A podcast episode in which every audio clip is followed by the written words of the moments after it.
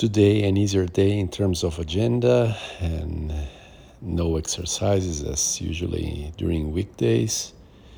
Tomorrow is Friday and it would be good to do some strengthening exercises to be more prepared uh, for some activity in the weekend.